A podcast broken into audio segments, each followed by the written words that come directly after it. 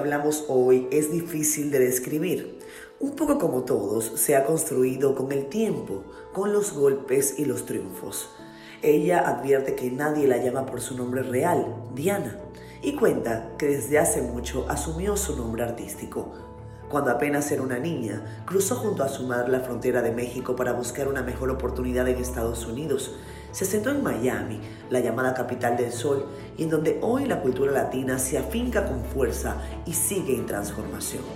Amara es cantante, bailarina, actriz, ha estado junto a Don Francisco, Gloria Estefan, Celia Cruz.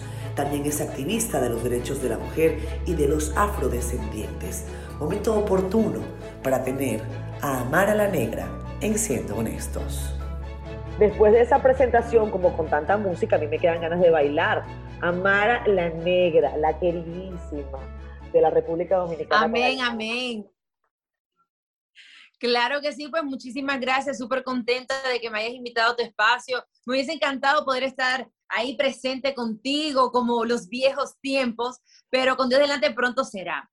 Yo creo que sí.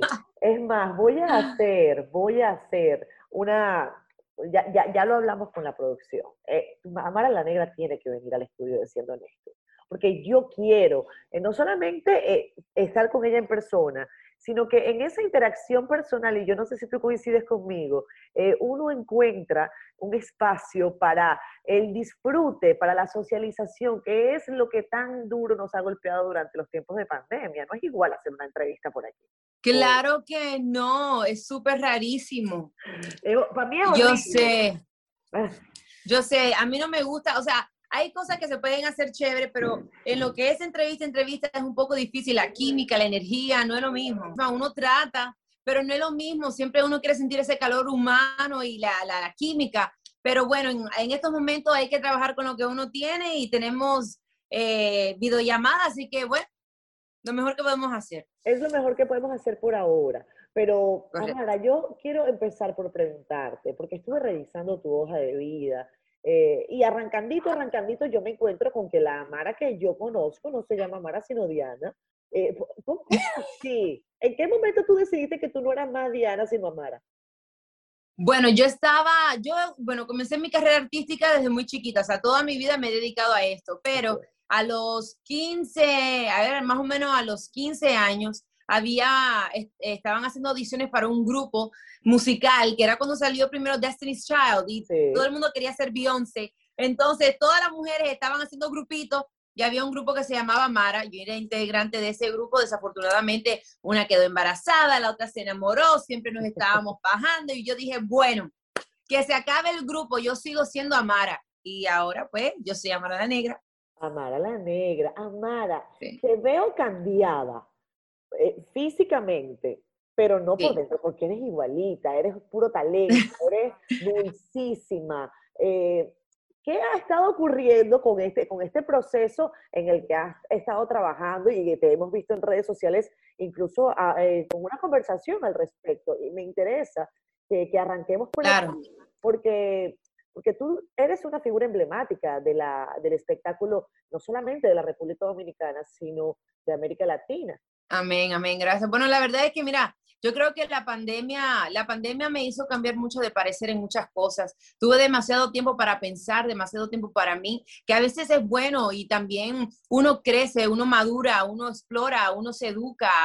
Las transformaciones a veces en la vida y los cambios son importantes y son buenos. En este caso, eh, maduré en el punto de entender de que uno no puede poner todos los huevos en una sola canasta, uno tiene que que hacer diferentes cosas y bueno, ahí entró ese departamento mental donde dije, bueno, que no puede sobrevivir nada más del artistaje y comencé a hacer bienes raíces. Y bueno, entre esas cosas también mi cuerpo, mi salud, decidí dedicarme y tomarme más tiempo para mí, porque a veces también en la pandemia muchos engordamos bastante. Eh, Espérate, eh, déjame también... levantar la mano, déjame levantar la mano. por favor, no me digas. Pero, sí es, verdad, engordé un poquito o, bastante. Y uno no se da cuenta de qué tanto uno ha engordado hasta un día que uno se ve en el espejo y dice, ¡ah! Tal cual, tal cual, te entiendo. Te entiendo perfectamente. Uno, uno no se figura eh, sobre los cambios hasta que, bueno, hasta que te colocas tu jean favorito y no te entra. Claro, y no solamente eso, sino también preocuparse por, por la salud. Como artista y, y, en la vida este el entretenimiento, todo pasa muy rápido. Estás de una tarima para otra, de una entrevista a otra, de esto y esto y esto, y uno nada más se preocupa por las redes sociales. Y me, la vida me hizo tener que preocuparme de, de mi salud, porque interiormente, en estos momentos todavía estoy atravesando unas cuantas cositas, pero eh, no importa, eh, aquí estamos, lo importante es resolver. Así es, así es, Amara. Yo, sabes que a mí particularmente me ha llamado mucho la atención eh, que tú hayas decidido verbalizar algunos capítulos, emociones por las que atravesamos todos los seres humanos. Y es que casi siempre, y ahora lo vemos más con el tema de las redes sociales, porque somos cada día más públicos, personas que no necesariamente se, se dedican a ser públicas, son públicas. Y, y lo que estamos viendo eh, en tu caso es una verbalización de nuestra vulnerabilidad, de cómo somos vulnerables, de no ponernos como que, bueno, como que es que nada nos afecta, como que es que, que digan lo que quieran de mí y como dice la canción, eh, sino que por el contrario, lo que he visto en tu caso es eh, asimilar que hay cosas que nos afectan, que no están bien y que vamos a, a, a, cambiar la conversación has dado una batalla difícil contra algunos trastornos alimentarios y quisiera que me tocaras eh, ese punto en particular, porque creo que podemos aprender muchísimo de ti. Sí, toda mi vida, toda mi vida, desde que soy chiquita, he tenido eh, problemas con mi alimentación y problemas con la manera que yo me veo en el espejo. La gente a veces me dice, ay, pero tú sí eres linda y qué sé yo, y uno dice, ay, gracias, es como de costumbre, ay, gracias, pero muchas veces la gente no sabe que cuando uno se ve en el espejo, uno no se ve como los demás, o sea, como los demás ven a uno. Eh, desde muy pequeña, trabajando en el medio del entretenimiento, muchas de las chicas con las que yo trabajaba naturalmente tenían otro, otro tipo de cuerpo, pues más delgadas, eh, piernas largas, etcétera. Y yo, caribeña al fin, negra al fin, que viene con el ADN mío, mulona, con mucho trasero, muy cuerpona. Y siempre me quería ver como ellas, veía las modelos y yo quería ser como ellas este mundo del entretenimiento, si las mujeres hoy por hoy sienten presión a través de las redes sociales con mujeres que ni conocen, imagínate tener que trabajar en ese ámbito. donde constantemente la gente te, está juzgando. O sea, que si tienes estrías, que si tienes celulitis, que si tienes acné, que si esto te salió un granito, que si no, es de todo. Y entonces es, es fuerte uno encontrarse y aceptarse. Entonces hubo un momento dado en mi vida la cual llegué a pesar 230 libras eh, sin operaciones, sin nada por el estilo. Me, inclusive después me convertí en una instructora certificada de Zumba eh, para bailar y bajar de peso. Y mm, fui bulímica por tres años, estuve ingresada en dos ocasiones, donde me encantaba comerme toda la nevera si podía. Era como la ansiedad y también poder sentirme en control. Quería tener algo que yo pudiera controlar.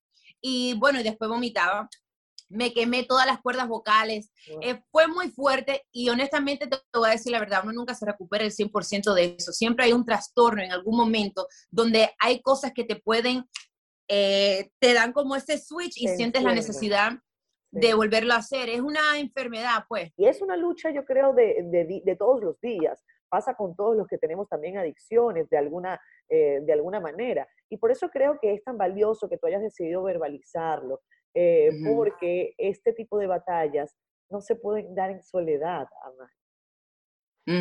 No, y especialmente ahora con la comida, o sea, eh, la pandemia, igual como te digo, la pandemia eh, ha activado mucho de esos sentimientos donde la gente por ansiedad, por muchas cosas, depresión, lo que sea, lo primero que encuentra es la comida. Y eso también es algo cultural. Cuando estamos contentos, comemos. Cuando estamos tristes, comemos. Cuando queremos celebrar, comemos. Todo tiene que ver con la comida. Sin darnos cuenta, obviamente, con el sistema cultural, que todo viene con fritura, con grasa. No es que estamos comiendo ensaladas con verduras, con frutas. O sea, no.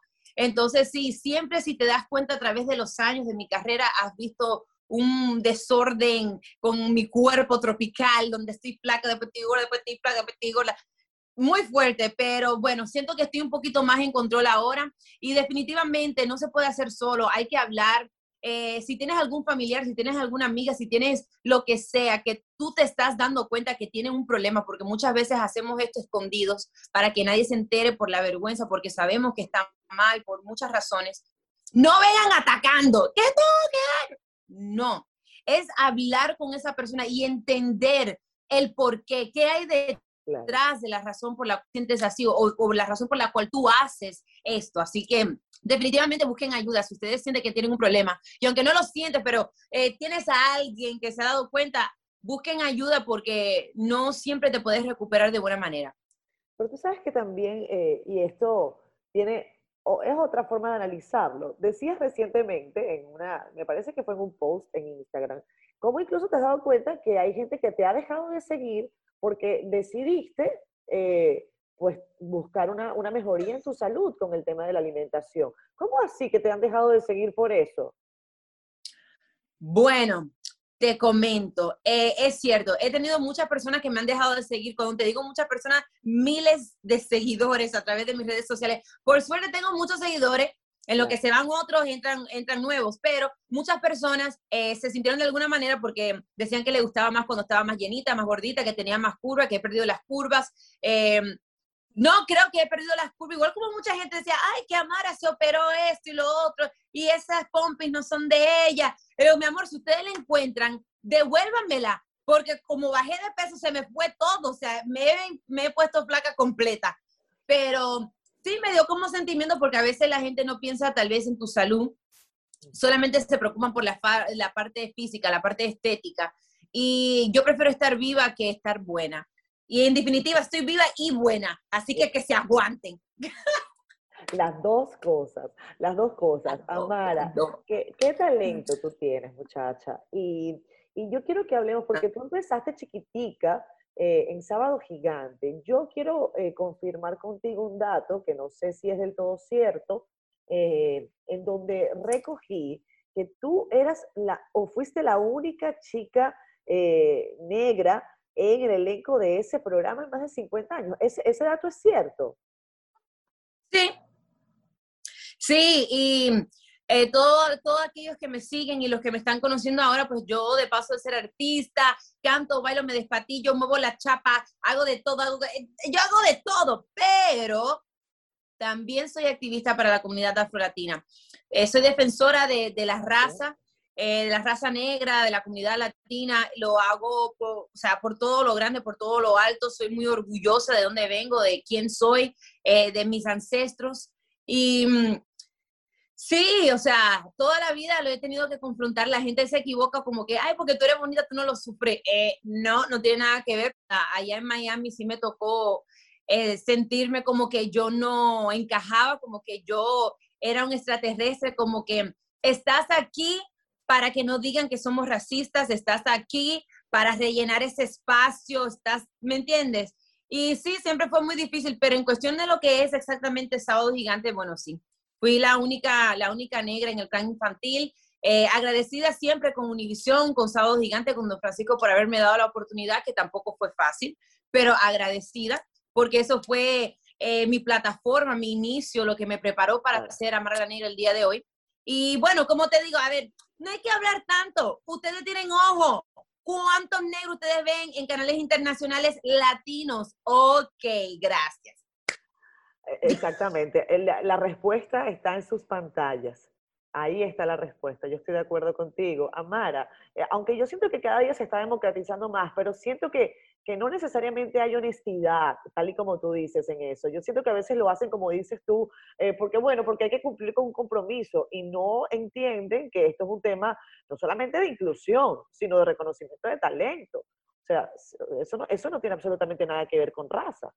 Sí, mira, por eso hoy por hoy la gente, muchos dicen, ay, mira, como cuando pasaron las marchas de George Floyd, yo fui una de las primeras que estuvo afuera en las protestas, o, eh, o sea, yo me siento apasionada, mira que me erizo, me siento apasionada de eso porque yo soy negra, mi familia es negro, mis hijos eran negros eh, y yo quiero saber que ellos van a tener las mismas oportunidades que cualquier otra persona en base a su talento, su educación, su preparación, etcétera, y no por el color de su piel. Y sí, uno lo siente, uno lo ve que, o sea, no hay un país latino donde no hayan negros. ¿Y por qué es que en los canales internacionales, no locales, eh, canales locales, no, internacionales. ¿Por qué no hay más diversidad? ¿Por qué no demuestran lo que es la comunidad latina en general? O sea, hay muchas personas talentosas en Venezuela, en Honduras, en Guatemala, en Colombia, en Perú, en todas partes del mundo. No todo el mundo tiene ojos azules, pelos rubios, eh, que, se, que se vean como las de las novelas.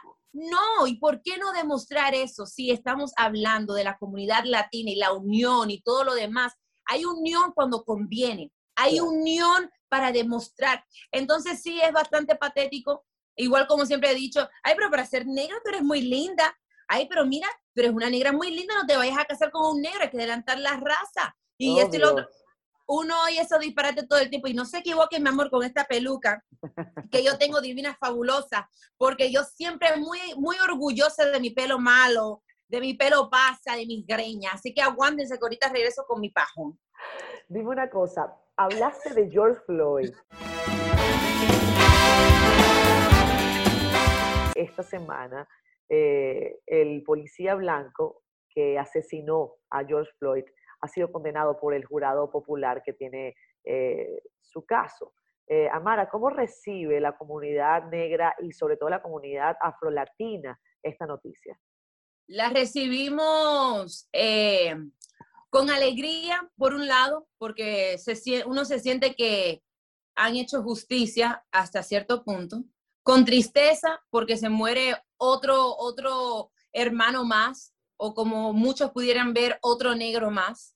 Entonces, hay como muchos sentimientos encontrados, ¿no? Porque eh, para mí me siento como que hasta cierto punto es patético, debo de sentirme contenta, debo de sentirme alegre, pero es patético el tener que sentirme contenta porque hagan justicia por algo que, que fue más que obvio. O sea, es más que obvio. Hubo cámaras, hubo videos, hubo eh, testigos, hubo de todo, todo el mundo lo vio todo, y todavía se estaba cuestionando que si fue por drogas, que si fue eh, por, por 45 mil razones, menos la razón que vimos que fue que le pusieron la rodilla, un policía blanco le puso la rodilla y, y arrodillándose en el cuello de un hombre, o sea, de uno, tres contra un hombre.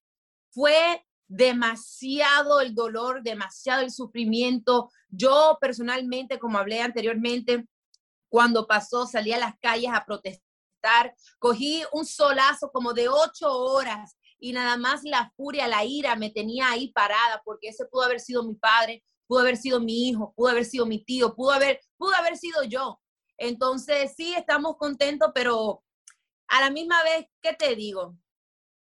Me siento contenta, pero no siento que va a haber un cambio.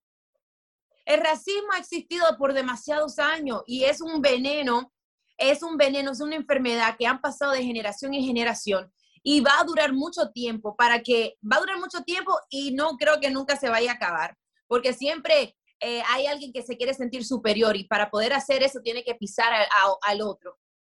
Y en lo que estamos celebrando, eh, la, justicia que por fin pasó para George Floyd, ayer mismo cuando dieron el veredicto del policía, otro policía acaba de matar una muchacha de 15 años que ella, una, una muchacha no, una afroamericana, una negra de 15 años, que ella misma llamó a la policía para que la ayudaran, para que la rescataran de una situación que estaba pasando donde ella estaba, eh, bueno, le cayeron arriba, o sea, estaban peleando y ella se estaba defendiendo. El policía lo primero que hizo fue llegar, la vio y le disparó cuatro veces en el pecho a una niña de 15 años. Y sucesivamente, esto es una de millones de historias que pasan.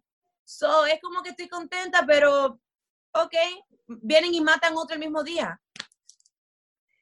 Amara, tú has eh, abundado sobre este tema y tal y como tú bien señalas, por eso esta entrevista es tan interesante y por eso creo que puedes venir eh, no solamente una, sino varias veces haciendo en esto.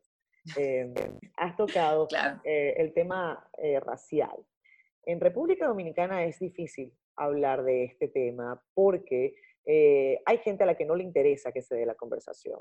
Para los que no tenemos tapujos para hablar de racismo, podemos decir sin complejos que decirle a alguien negro en República Dominicana es ofensivo, es insultante. ¿Cómo lo ves tú? Yo me llamo yo feliz, ¿no ves cómo yo me llamo? Amara la Negra.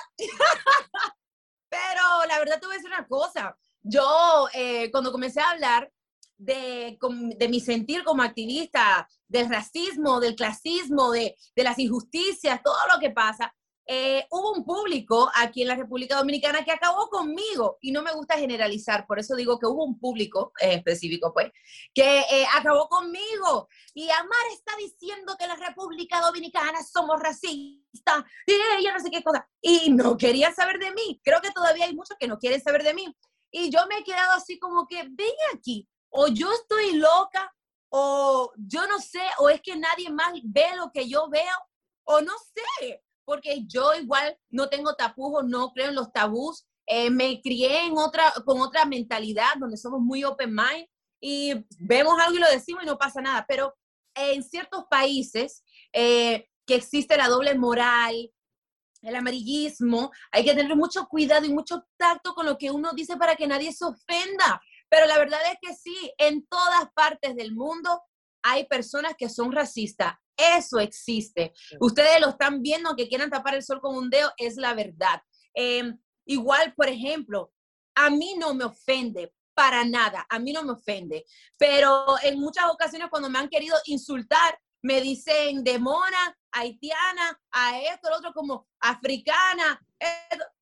Eso a mí no me ofende. O sea, yo orgullosa de ser negro y creo que también es importante para aquel que es negro tomar ese poder otra vez, ese control de, de eh, encontrarse, agradecer, enamorarse de su negrura, de entender de dónde viene tu negrura, de entender tu, tu historia, de la educación es la esencia de todo y es lo que ha creado tanta ignorancia. Entonces, cuando uno no tiene ningún tipo de educación, pasa lo que estamos viendo el día de hoy. Así que si existe, claro que sí. Qué bueno que, podamos abundar sobre ese tema y, me encanta tu perspectiva porque eh, coincido, coincido en que eh, ese es un tema al que no se le ha querido dar el carácter que realmente tiene, porque yo sí soy de las que piensa, República Dominicana como país, mm, yo no puedo decir ni calificarlo jamás como un país racista, no lo es, al contrario. Claro que no. Al contrario. Pero sí hay personas racistas, sí eh, se discrimina a personas por su color de piel, sí se discrimina a personas eh, por sus capacidades o por sus discapacidades, diciéndolo desde alguna manera, eh, aunque a veces los discapacitados tienen más talentos que mucha gente con todas sus habilidades físicas. Eh, Amara, tú vienes además de una familia humilde, eh, una familia que, tuvo que guayar la yuca, como se dice en la República Dominicana. Eh, ¿cómo, fue esa infancia para los que no, tenemos la, virtud de, conocer esa historia? Y, hablar de esto. Eso sí es así.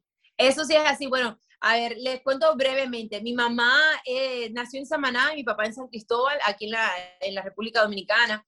Eh, yo sí nací y criada en Miami, pero imagínate tú, inmigrante, eh, cruza la frontera mexicana para, para llegar hacia el sueño americano, eh, me tiene y fue muy difícil porque me tuvo que criar sola, mi padre tomó otro rumbo, me tuvo que criar sola, una madre soltera, sin documentos, haciendo 45 mil trabajos. En un momento dado, yo también estuve en la calle vendiendo flores en las esquinas con mi mamá, limpiamos casas, eh, pasábamos flyers en los carros, he hecho un poquito de todo y creo que eso también es lo que me mantiene bien humilde, me mantiene como soy, no importa cuántas cosas he podido lograr, no me olvido de dónde vengo ni las cosas que he tenido que pasar para llegar donde estoy el día de hoy. Y he pasado de todo. En ese proceso también, mi mamá, viendo que yo era una niña talentosa, eh, que era muy carismática, que era muy yo, se sacrificó y consiguió un trabajo adicional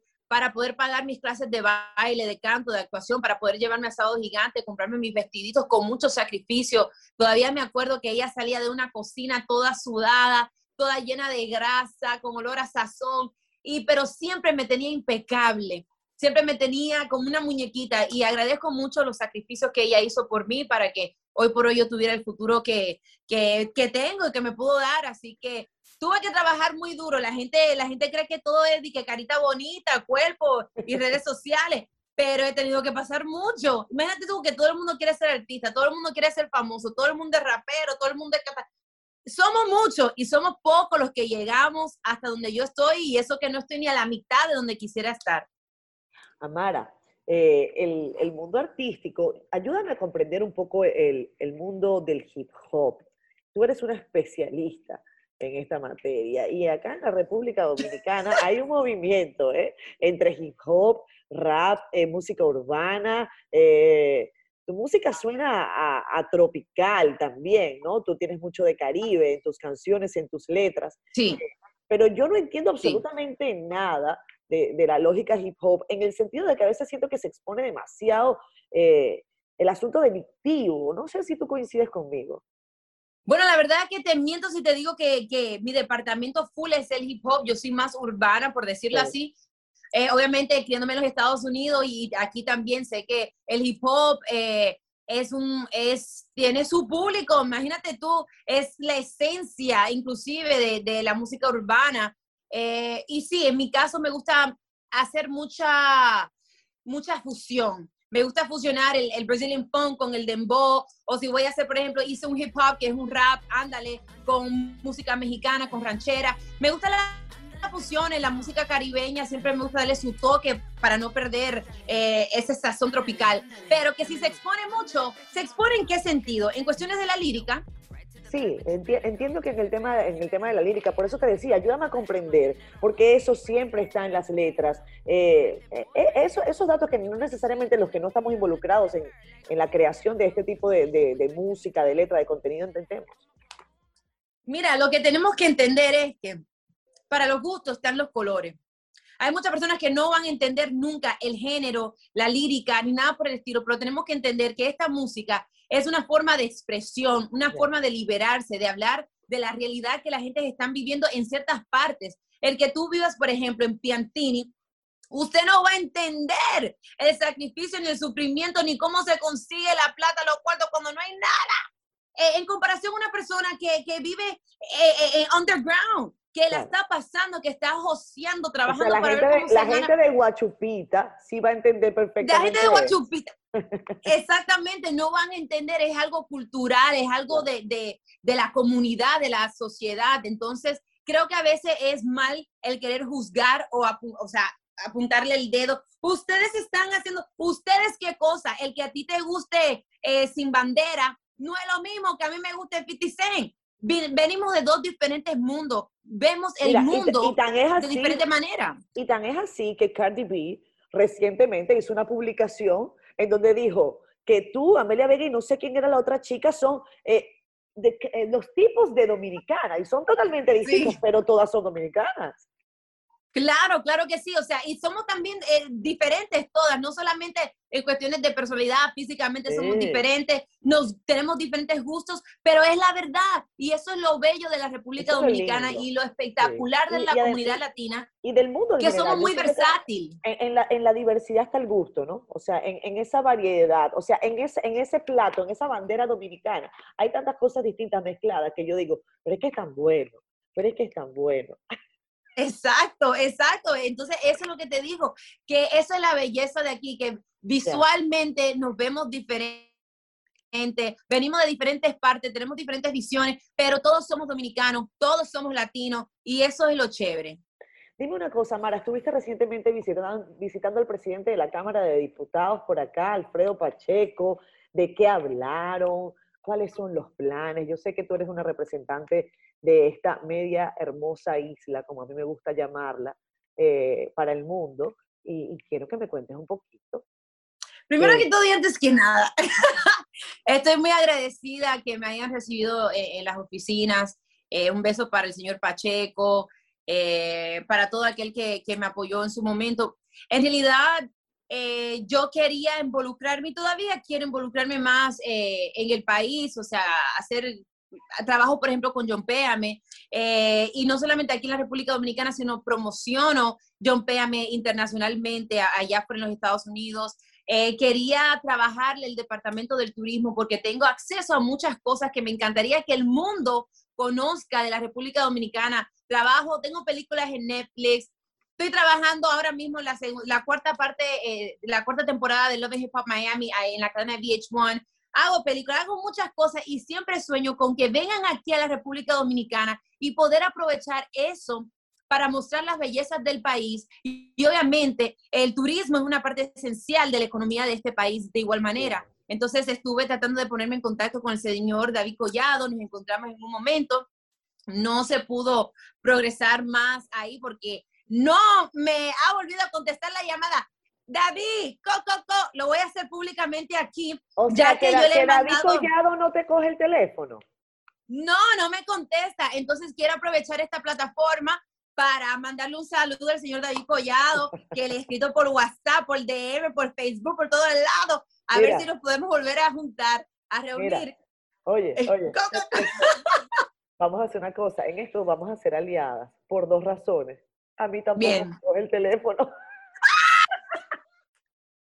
Pero no, pero mira, lo digo con las mejores intenciones, porque la verdad es que sí me encantaría, como dije anteriormente, es, es aportar, aportar al país. O sea, eso es mi, mi, único, no quiero nada, no quiero nada, es solamente poder aportar y traer otros proyectos para acá. Así que pues nada, eso fue una oportunidad muy chévere y vamos a seguir indagando por esos hay que lados. Seguir, hay que seguir.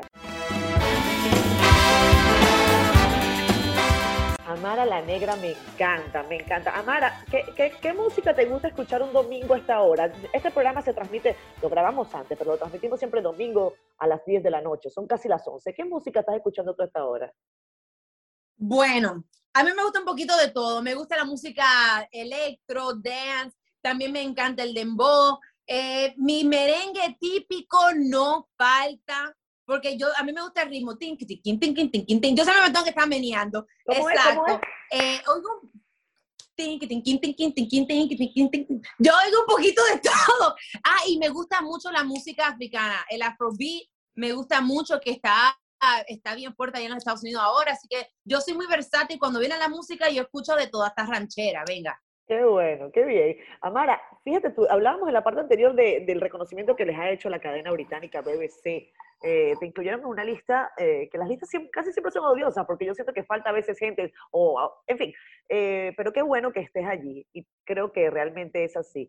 Entre los 10 jóvenes latinos que inspiran en Estados Unidos, ¿quién inspira a Amara?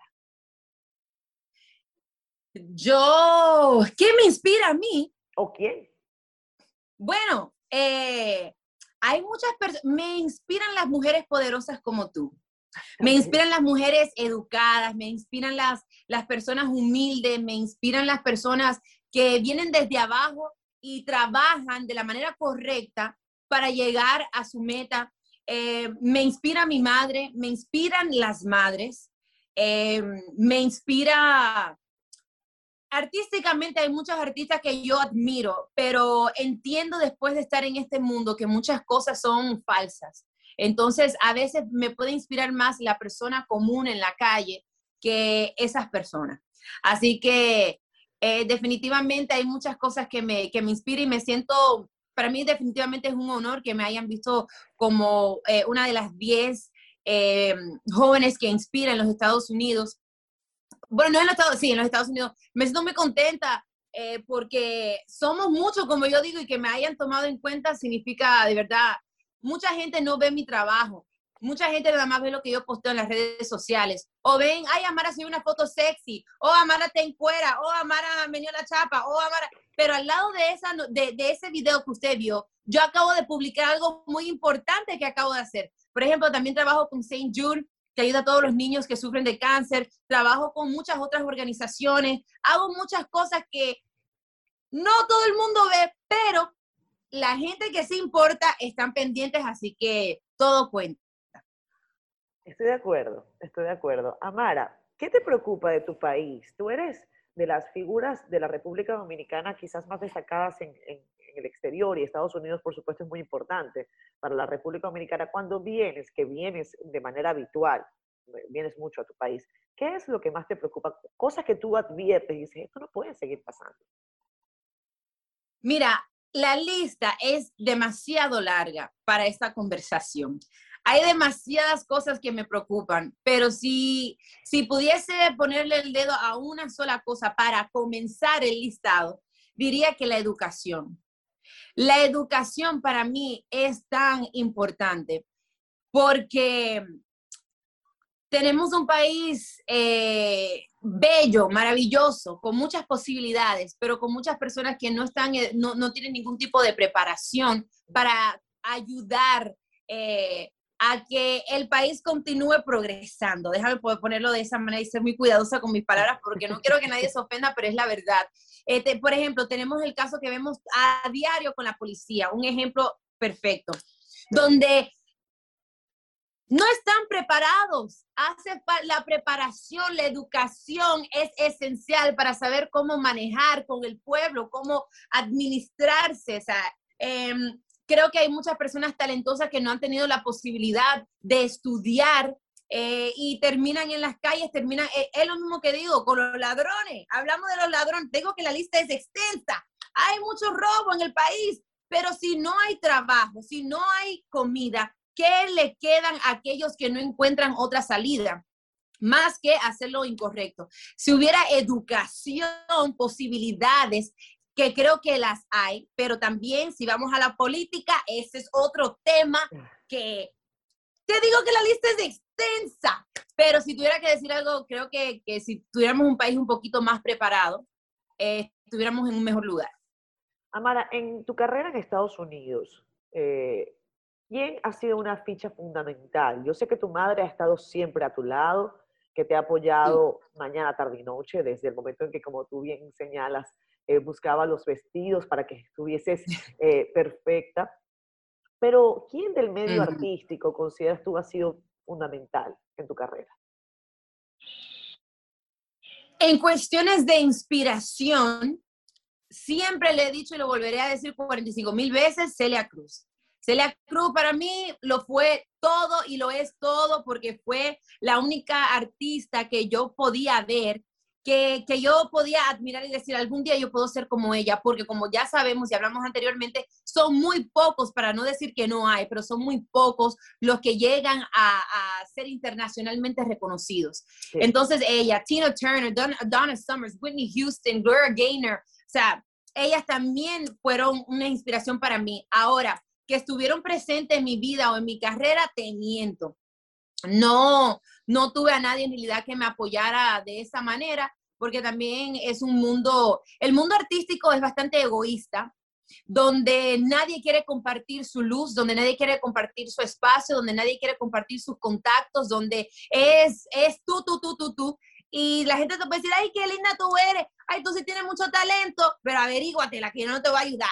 Entonces, nunca tuve a nadie así en verdad.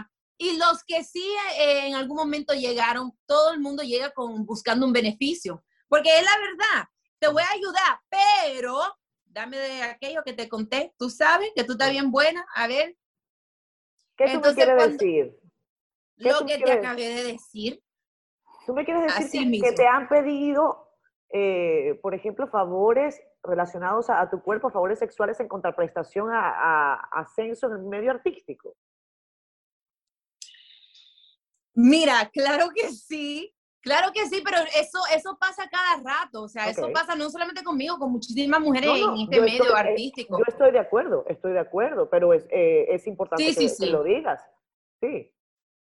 Sí, sí, eh, en muchas ocasiones, y te digo, no, no, ah, nunca me gusta generalizar porque no todo el mundo es igual, no todo el mundo ha vivido las mismas experiencias, pero hay muchas personas que cuando ellas se entregan, colaboran, eh, pueden conseguir ciertas otras cosas que otras que puedan ser como yo, que no, yo no tengo necesidad de hacer eso, yo soy talentosa, yo, yo, yo, yo, y por la formación que tengo, eh, nos dura más tiempo llegar. Entonces, eh, creo que también es bastante obvio. Hemos visto bastantes talentos, bastantes artistas, la cual se ha rumorado, se ha escuchado, han llegado de la noche a la mañana, eh, o de la noche a la mañana no, porque le han, han explotado bastante antes de que lleguen, pero el caso es que eh, no es fácil, no es fácil cuando uno está echando para adelante en base a su talento en una industria donde está predominada por el hombre y que en muchas ocasiones para querer darte una oportunidad, ellos automáticamente esperan que tú entregues tu cuerpo y no todas somos iguales.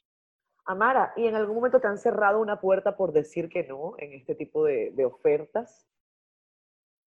Oh, sí, oh, sí.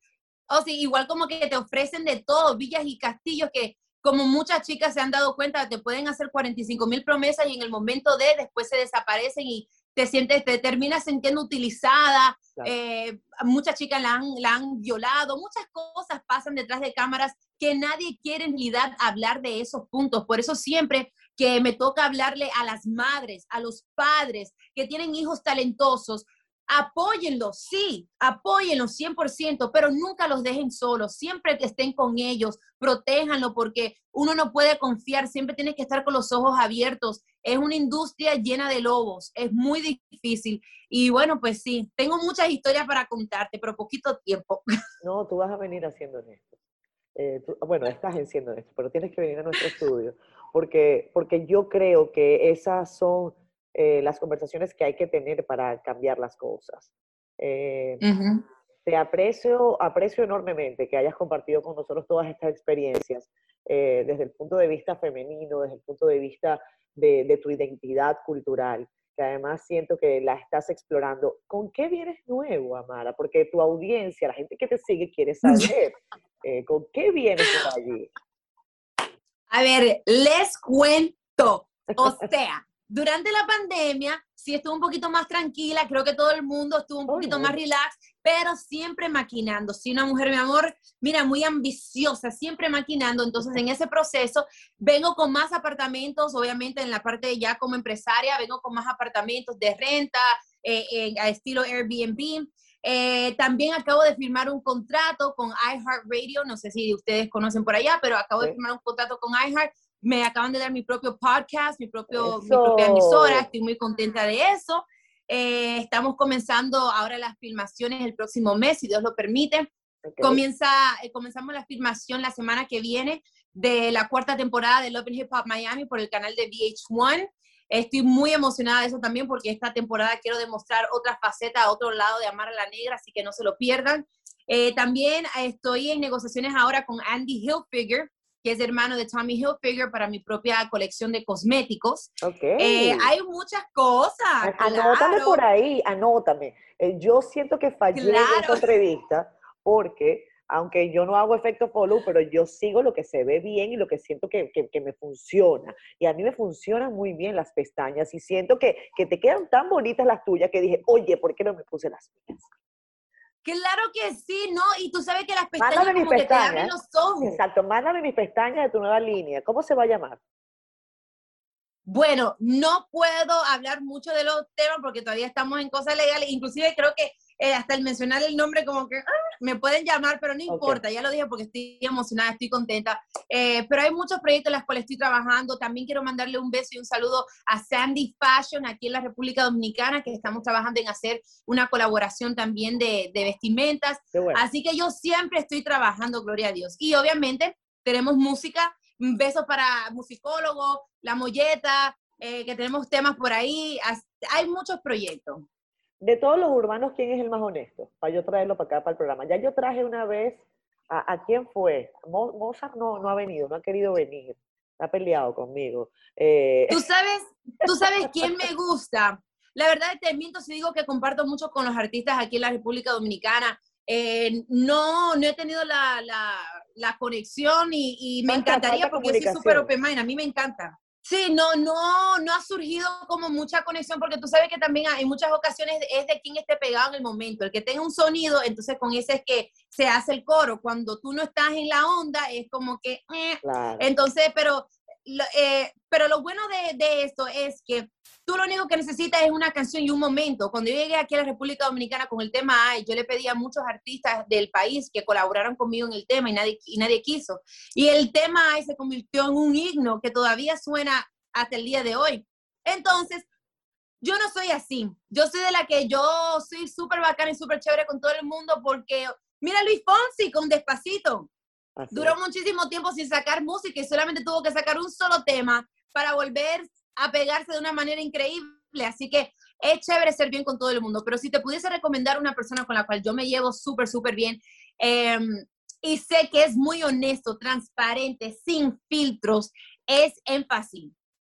Énfasis es muy buen amigo, es una persona que con todo y que la gente lo puede ver como un loco y todo lo demás, ese loco no tiene nada. Es extremadamente inteligente, eh, muy preparado.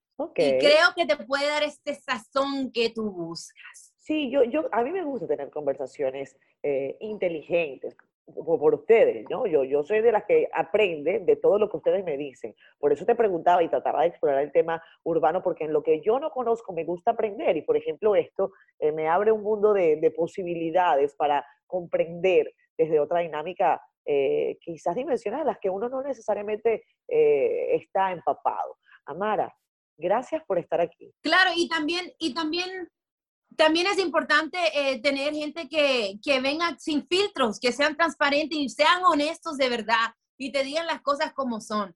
Así que de verdad estoy muy emocionada y muy contenta con que se me dé la posibilidad de ir al estudio y verte en persona y que lo hagamos ahí. Se me han quedado muchas sí, preguntas. Sí, yo quiero. ¿eh? Así que eh, le ponemos fecha. Yo sé que la gente se va a quedar con ganas de más. Esto es como un, preámbulo, o así como la entradita de, una... Muy bien, muy bien. Amara, muchísimas gracias. Eh, muy bien. Que tengas eh, feliz resto de la noche. Nos despedimos con, le, damos con ay. Cuando vengas al, al, cuando vengas al programa, la bailamos, a ver, para que me pongas a pasar vergüenza. Dale, dale, le damos con el ay. Bye, bye. cuídate, Amara. Mil gracias. Chao, chao cuídate. Un abrazo.